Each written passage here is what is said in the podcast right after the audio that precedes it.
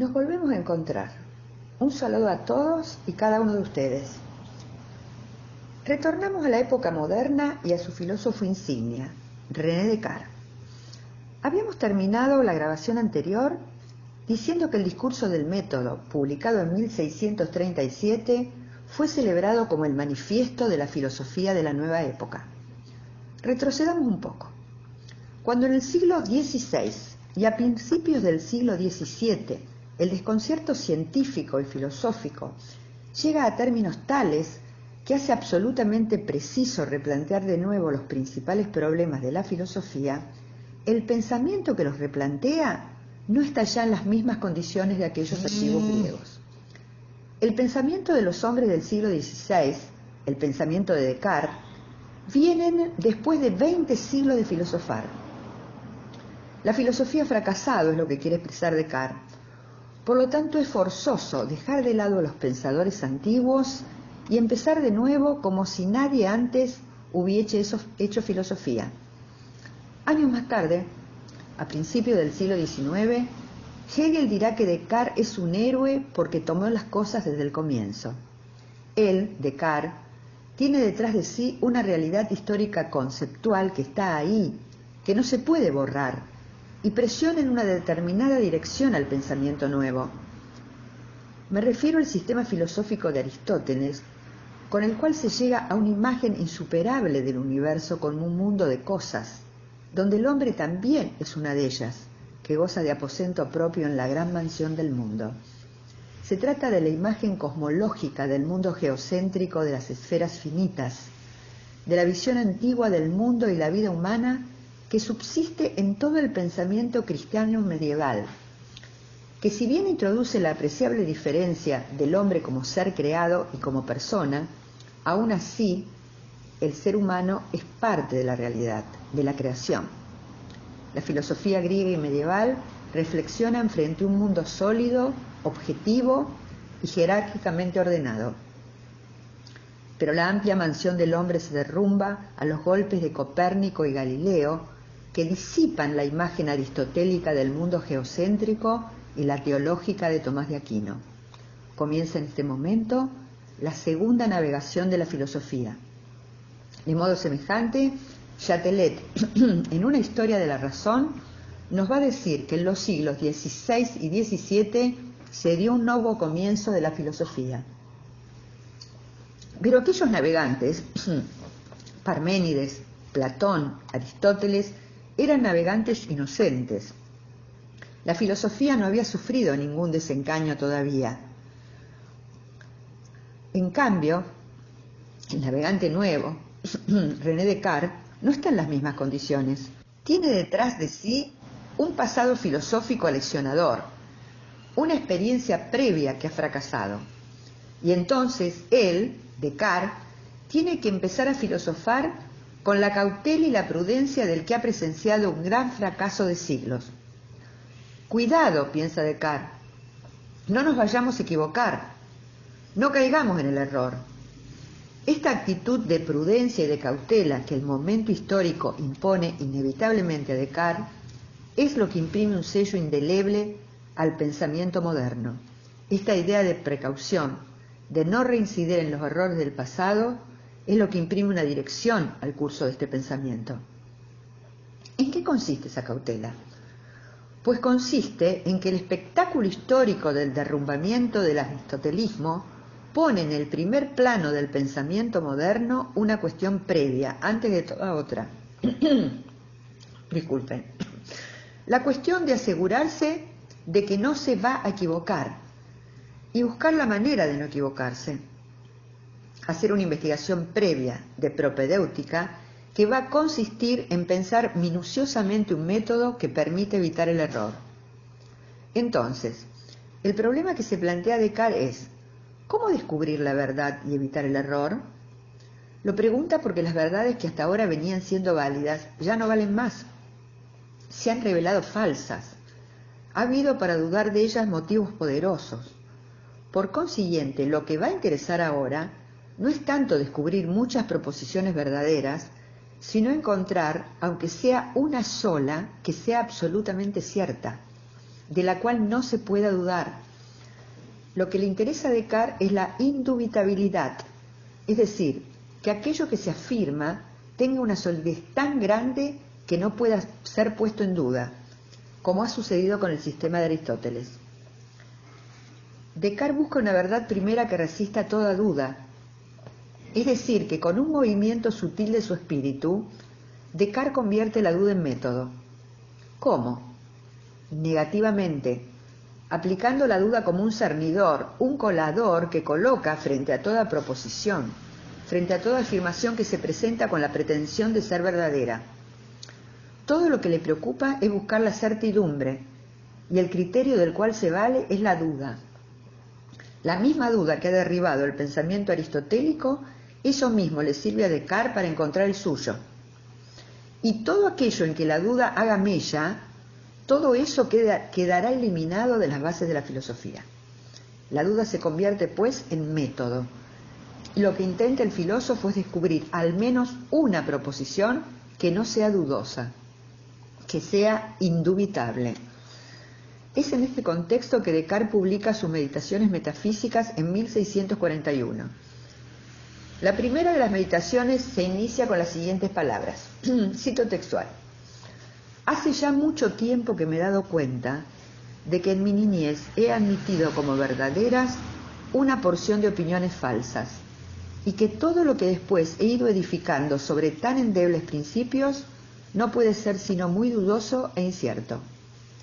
Desde entonces he juzgado que era preciso seriamente acometer una vez en mi vida la empresa de deshacerme de todas las opiniones a las que había dado crédito y empezar de nuevo desde los fundamentos si quería establecer algo firme y constante en las ciencias. Descartes explica por qué empezó a dudar.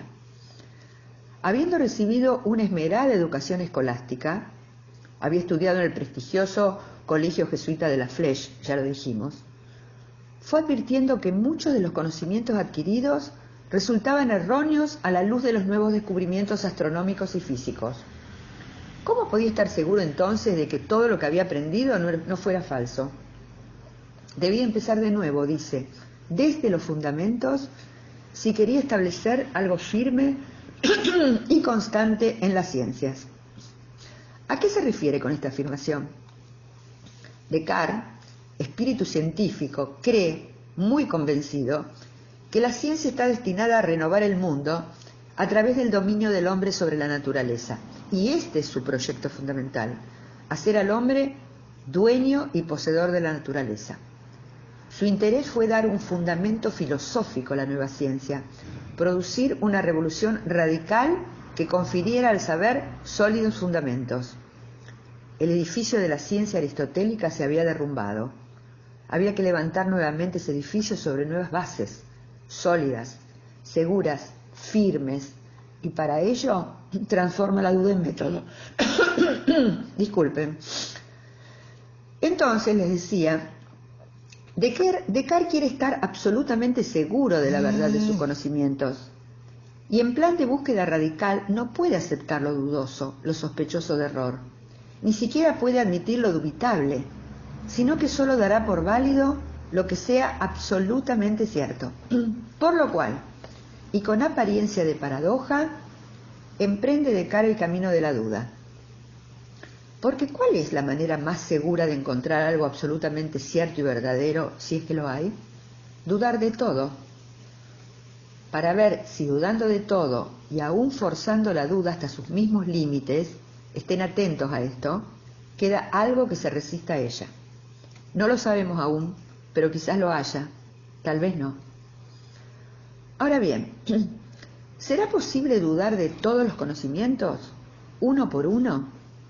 No le alcanzaría la vida entera para hacerlo. Por lo cual Descartes va a aplicar la duda a los fundamentos, a las fuentes de las cuales derivan todos los conocimientos. Lo expresa en los siguientes términos.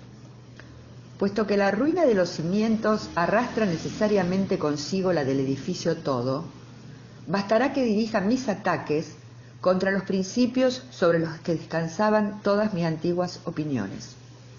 ¿Cuáles son entonces esos fundamentos o principios de los cuales proceden las opiniones, los conocimientos? La razón y los sentidos. No existen otras fuentes sino estas dos. La marcha del proceso de la duda queda trazada. Se deberá atacar, son sus palabras, primero los sentidos y luego la razón. Es decir, Descartes va a criticar al saber sensible, luego al saber racional y lo hará a partir de cuatro argumentos. Primer argumento para dudar de los sentidos. Cito textual. Los sentidos a veces nos engañan y es propio de la prudencia no confiar jamás en aquellos que nos han engañado alguna vez. Todos sabemos perfectamente de qué se trata lo que dice el filósofo. Algo lejano nos parece de una forma. Al acercarnos descubrimos que tiene otra, como una torre en la lejanía, dice Descartes. El pavimento en la ruta lo vemos mojado cuando en realidad está seco. El remo en el agua aparece quebrado, lo sacamos del agua y no es así. Es decir, en muchos casos los sentidos nos engañan. Por lo tanto, las cosas sensibles, las que conocemos a través de los sentidos, resultan dudosas. No podemos saber si no nos engañan en todos los casos. Por lo menos no es absolutamente seguro que no nos engañen. Y, en consecuencia, según el método que Descartes ha impuesto, no hay que olvidarlo, de dar por falso todo lo dudoso y dubitable, se deberá dejar de lado el saber que los sentidos proporcionan. Pasemos al segundo argumento. Fíjense que Descartes actúa como el abogado del diablo de sí mismo, rebatiendo el argumento anterior, su propio argumento.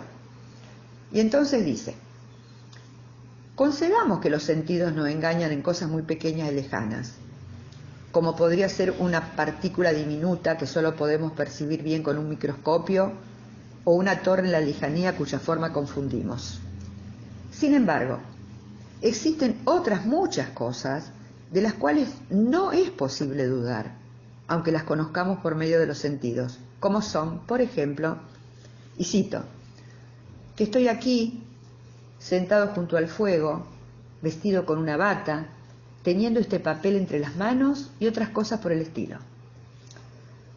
Parece que si quisiera aplicar su método de la duda a algo tan patente como lo que acaba de describir, correría el riesgo de que creyeran que está loco, desquiciado, algo así como dudar de que ahora ustedes están escuchando este audio. Descartes, sin embargo, responde, y este es el núcleo del argumento, cito, Soy hombre y tengo costumbre de dormir e imaginarme en sueños las mismas cosas o menos verosímiles que las que imaginan los dementes cuando están despiertos. ¿Cuántas veces, dice Descartes, me ha sucedido soñar que estaba en este mismo sitio, vestido, sentado junto al fuego, con un papel entre las manos, cuando en realidad estaba desnudo y metido en la cama durmiendo? ¿Cuántas veces ilusiones semejantes se han burlado de mí mientras dormía? Termina diciendo. Seguramente a cada uno de nosotros también nos ha sucedido. ¿Qué es lo que está planteando Descartes? Que cuando soñamos estamos convencidos de la verdad de lo que vivimos en sueños. No dudamos de su realidad ni la cuestionamos. Y solo nos damos cuenta del error cuando nos despertamos. Por ende, no tenemos ningún signo seguro, un criterio, un indicio cierto, son sus palabras, que nos permita establecer con certeza cuándo estamos despiertos y cuando dormidos. No hay posibilidad de distinguir con absoluta seguridad el sueño de la vigilia. Es imposible hacerlo. Nunca podremos, hasta el momento de despertarnos, y confirmar con alivio o con tristeza, según los casos, que lo que creímos verdad no lo era. Con estos dos argumentos, Descartes confirma que todo el saber empírico, es decir, sensible, es por lo menos dudoso. Vayamos ahora a los ataques, como los denomina Descartes, al saber racional. El primer argumento crítico no aparece con claridad en esta meditación, pero sí en el discurso del método, por lo cual prefiero, en principio, enunciarlo a partir de él. Cito textual. Puesto que hay hombres que yerran al razonar aún acerca de las más simples cuestiones de geometría y cometen paralogismos, aclaro, paralogismos son razonamientos incorrectos. Concluí, continúa Descartes, que yo estaba tan expuesto al error como cualquiera y rechacé como falsas todas las razones que antes había tenido por demostrativas. Repito, puesto que hay hombres que yerran al razonar aún acerca de las más simples cuestiones de geometría y cometen paralogismos, concluí que yo estaba tan expuesto al error como cualquiera y rechacé como falsas todas las razones que antes había tenido por demostrativas. ¿Qué está planteando Descartes con este argumento? Que utilizando la razón, a menudo nos equivocamos haciendo cálculos, como dice en el fragmento, o también, como dice en la primera meditación, sobre materias muy complejas como la física, la astronomía o la medicina, entre otras. Incluso en la matemática, la más racional de las ciencias, existe la posibilidad de que nos equivoquemos. Por ejemplo, en una suma o en una operación para calcular un perímetro, cabe la posibilidad del error. En todas esas ciencias, al tratar de cosas compuestas, presten atención, compuestas, aunque hacemos el razonamiento, podemos equivocarnos. Por lo tanto, cabe la posibilidad, por más remota que sea, de que todos los argumentos basados en la razón sean falsos. Ahora bien, una salvedad para poder ingresar al segundo argumento crítico. El primer argumento con el cual Descartes ataca, son sus palabras, al conocimiento racional y lo pone en jaque con su duda metódica, se refiere a los razonamientos, es decir, a los procesos relativamente complejos de nuestro pensamiento, los procesos denominados discursivos. Para que se comprenda, existen dos modos de conocimiento. Uno, inmediato, directo, que consiste en la captación inmediata de un objeto sensible o ideal, es decir, racional. Este conocimiento directo se llama intuición. Por ejemplo, el color de esta hoja de plátano que ahora veo desde mi ventana, lo reconozco directamente, inmediatamente, es decir, intuitivamente, por el solo hecho de mirar hacia afuera. Se trata de una intuición sensible o empírica. En cambio, cuando pienso que dos es mayor que uno, se trata de una intuición ideal o racional. No tengo que realizar ninguna operación complicada con mi mente. Capto inmediatamente, intuitivamente, que dos es mayor que uno, por simple inspección del espíritu, dice en la segunda meditación. El otro tipo de conocimiento es mediato, indirecto, porque consta de una serie de pasos para alcanzar el resultado, como en el ejemplo aquel de la suma, donde una cifra se agrega a otra cifra y a esta se le suma otra y una más, antes de llegar al resultado final, que puede ser erróneo precisamente porque no es inmediato. Nuestra mente discurre, tiene que dar pasos, un paso, otro paso, uno más, otro más, como en un teorema, teorema, o cuando intenta comprender las órbitas celestes o el funcionamiento de nuestro sistema nervioso. Se trata del conocimiento discursivo. Son estos los dos procedimientos básicos del saber matemático, la intuición y la deducción. ¿Recuerdan que les dije que volvería sobre el tema? Lo acabo de hacer. Entonces, Volviendo a lo anterior, y ya se perfila el segundo argumento. Descartes nos dice que más allá de todas esas cosas compuestas, complejas, sobre las cuales discurre nuestra mente, existen otras cosas más simples y generales que son verdaderas e independientes de nuestra experiencia sensible y que residen en nuestro pensamiento. Como por ejemplo, la extensión, la figura, la magnitud, el número, la duración y otras cosas semejantes. Se trata de los principios constitutivos del conocimiento racional, sobre los cuales se apoyan los procesos discursivos, los razonamientos complejos, mediatos de nuestro pensamiento. Estamos hablando de los principios generales de la aritmética y la geometría, sobre los cuales se fundan las verdades que están al margen de cualquier duda. Un triángulo tiene tres ángulos, todo número es idéntico a sí mismo, en un círculo todos los puntos equidistan del centro, etc. Los elementos simples de los cuales está compuesta la matemática no son dudosos. La arbitrariedad, el error, están en la combinación. Ahora bien, estos principios son conocidos de modo inmediato, sin, sin que nuestro espíritu discurra, y contienen algo cierto e indudable, textuales palabras que encontrarán en la primera meditación. Cito, pues aunque estemos despiertos o soñando, siempre dos más tres sumarán cinco y cuatro serán los lados del cuadrado, y no parece posible que unas verdades tan claras y evidentes puedan ser sospechosas de falsedad o incertidumbre. ¿Podrá dudarse también de estos principios? Es claro que el argumento anterior de los cálculos y razonamientos complejos no puede aplicarse en este caso.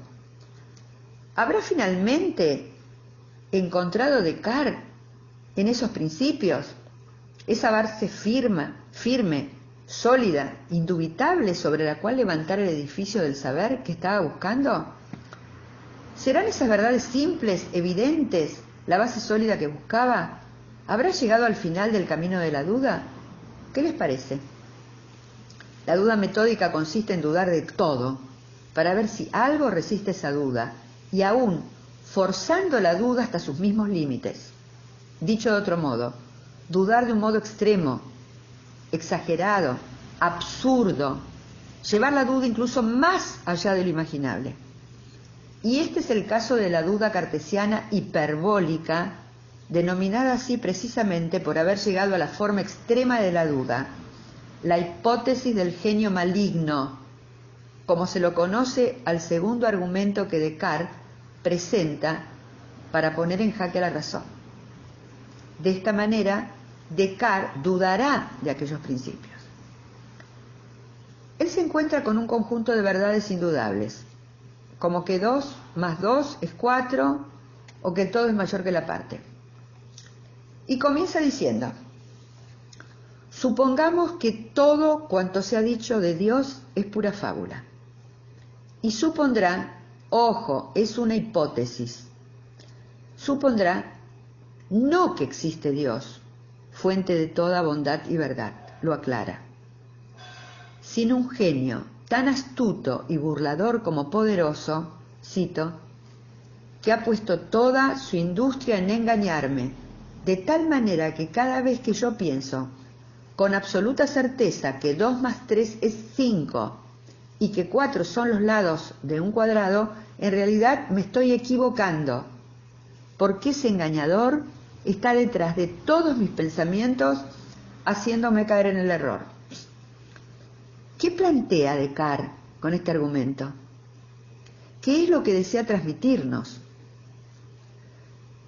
Lo que quiere transmitirnos es que efectivamente puede uno imaginarse que existe un Dios muy poderoso y muy perverso que nos ha hecho de tal manera que siempre nos equivoquemos, que haya construido de tal manera el espíritu humano, la razón humana, que siempre, por más seguro que seguros que estemos de la verdad de lo que afirmamos, caigamos siempre en el error, haciéndonos creer, por ejemplo, que un triángulo tiene tres lados o que uno más uno es igual a dos, cuando en realidad eso no es así.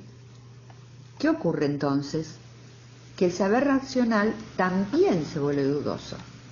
Descartes lleva la reflexión crítica a una profundidad mucho mayor que aquella a donde había llegado Sócrates, para quien la racionalidad no era problema. Contrariamente, para Descartes la razón misma se hace problema, y una de sus tareas será justamente tratar de fundamentar la razón, el saber racional. Volvamos al texto. Es justamente a este argumento al que me refería anteriormente cuando hablé del hiperbolismo de la duda metódica. Pero ojo, que a este argumento hay que entenderlo en su verdadero significado. Descartes no dice, como es lógico, que exista realmente este genio perverso. No dice que haya tal genio. Lo que importa entender es que por ahora, de acuerdo al camino trazado por la duda, no tenemos ninguna razón para suponer que no lo haya. Es, por consiguiente, una posibilidad, por más remota, absurda o descabellada que parezca ser.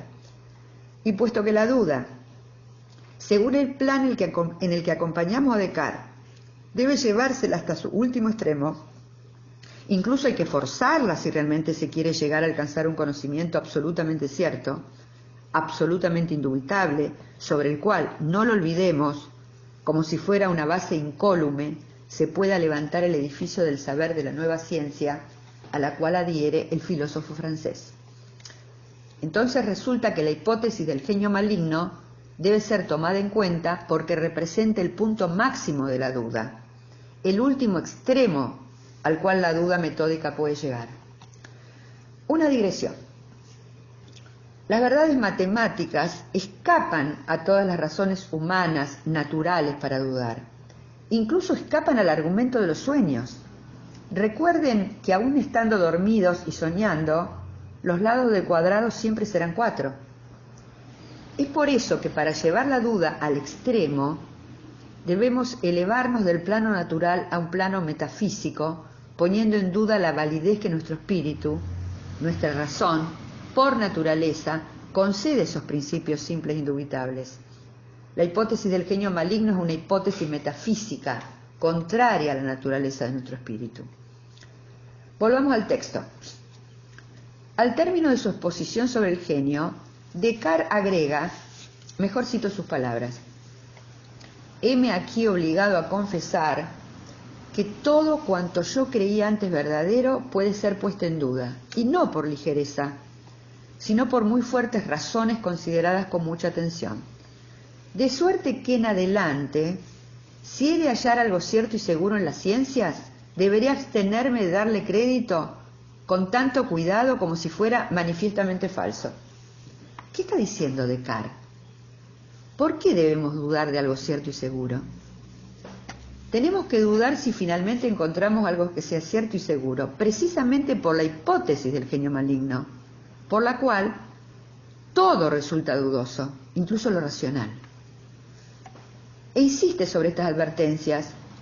Debemos recordarlas siempre, porque las viejas opiniones y creencias, tan cuestionadas en esta meditación, siempre vuelven a ocupar su pensamiento, penetran, dice, y cito, penetran en mi espíritu sin mi permiso por el trato familiar y continuado que han tenido conmigo y casi se adueñan de mi creencia.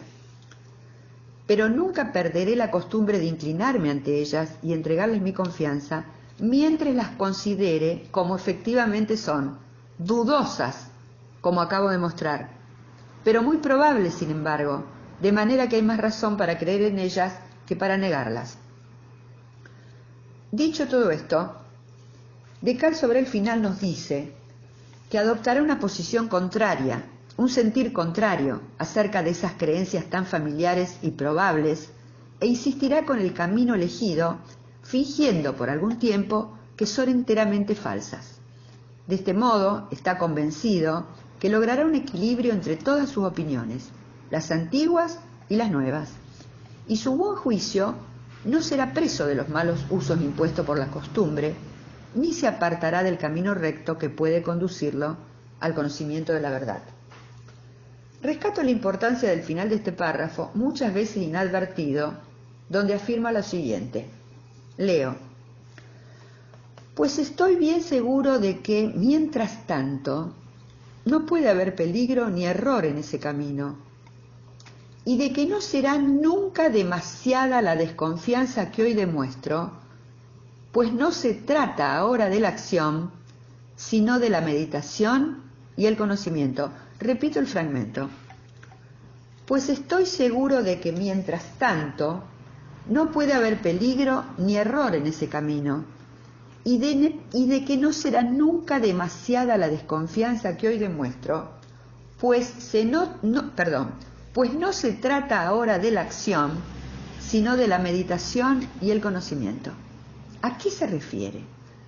¿Qué dice? De cara clara que sus dudas, su desconfianza, no se aplican a la acción, a la praxis, sino solamente a la teoría, a la contemplación, al saber teorético, porque se trata de fundar la ciencia sobre nuevas bases, de levantar el edificio del saber que la nueva época exige.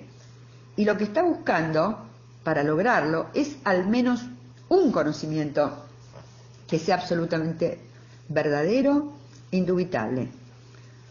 Recuerden el texto donde François Chatelet expone cuál es el proyecto fundamental cartesiano. ¿A qué aspiraba Descartes? A al hombre dueño y poseedor de la naturaleza. En el discurso del método, escribe Descartes, ustedes lo tienen en el texto de Chatelet, en un recuadro.